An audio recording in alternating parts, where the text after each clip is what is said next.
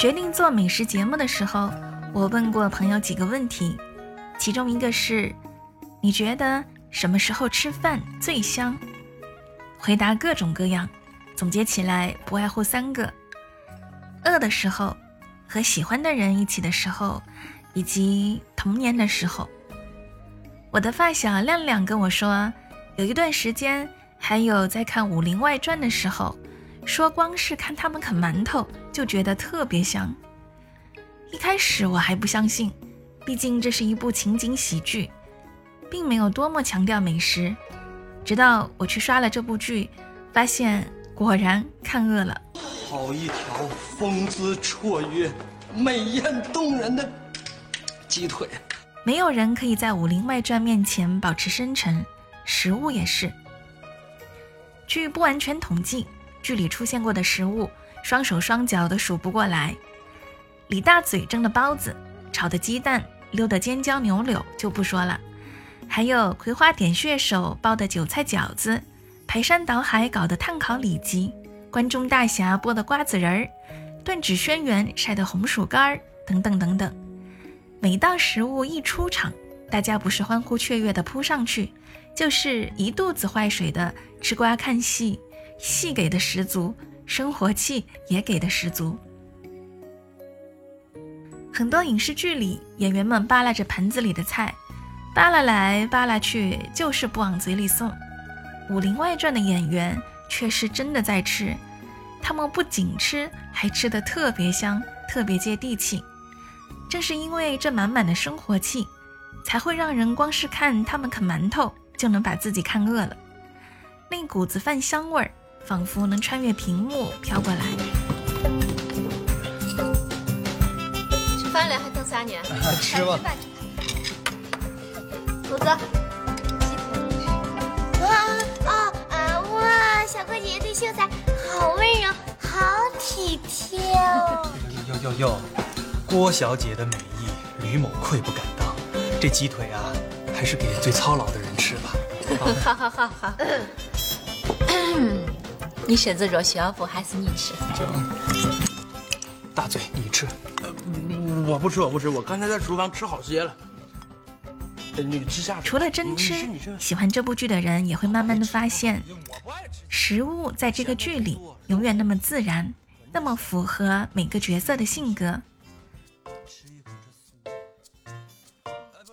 做厨师的李大嘴总能给自己捞个鸡腿啃啊啃。热衷看戏的白展堂嗑起瓜子来流畅无比，好吃懒做的莫小贝吃个糖葫芦都要躺在床上吃。里面的每个人活生生就是我们身边的吃货，亲切无比。亮亮没跟我说他看《武林外传》吃饭更香的原因，但是有一天我看到剧里几个人围着大螃蟹你争我夺、无比热闹的场景时，突然明白过来。这部剧除了生活、爱情、江湖，其实也有我们每个人热热闹闹的吃饭的记忆。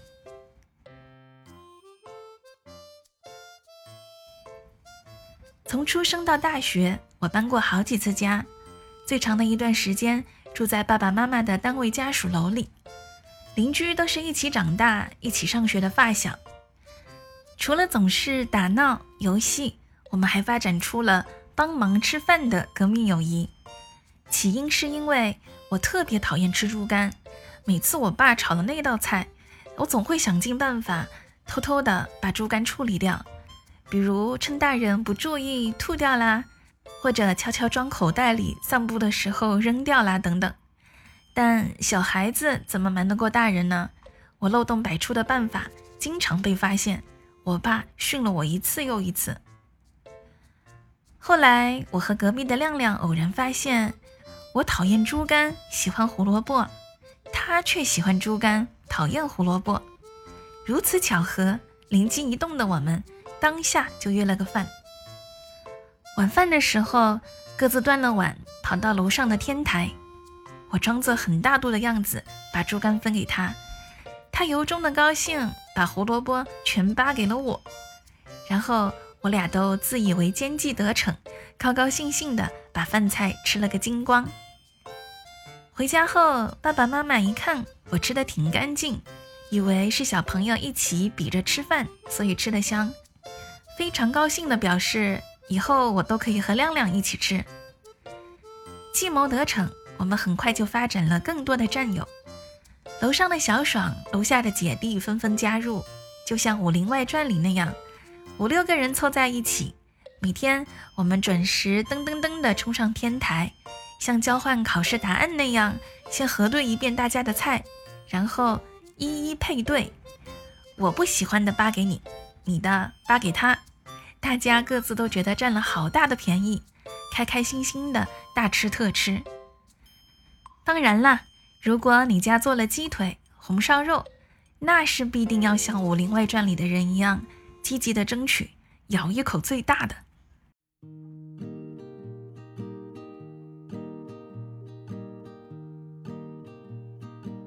蓝天、白云、小栏杆、天台、美食，还有小伙伴，这个画面和饭菜的香气一直停留在我的记忆里，和童年。牢牢地绑在一起。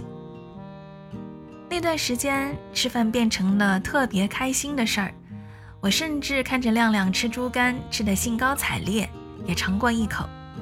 虽然还是不喜欢，但好像也觉得这道菜没那么讨人厌了。后来我问亮亮，看《武林外传》的时候，是不是也想起了那个天台的时光？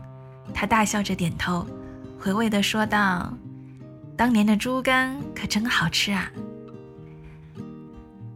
嗯，和互相信任的小伙伴打打闹闹的吃顿饭，不只是我，也是很多人学生时代最鲜明的记忆。白展堂说，世界上最好吃的食物是馒头。我想，这馒头好吃，不是因为馒头本身，而是因为那热热闹闹的日子，那些打打闹闹的小伙伴。这是《武林外传》呈现给我们的故事，也是它让普通的食物变得格外好吃的秘诀。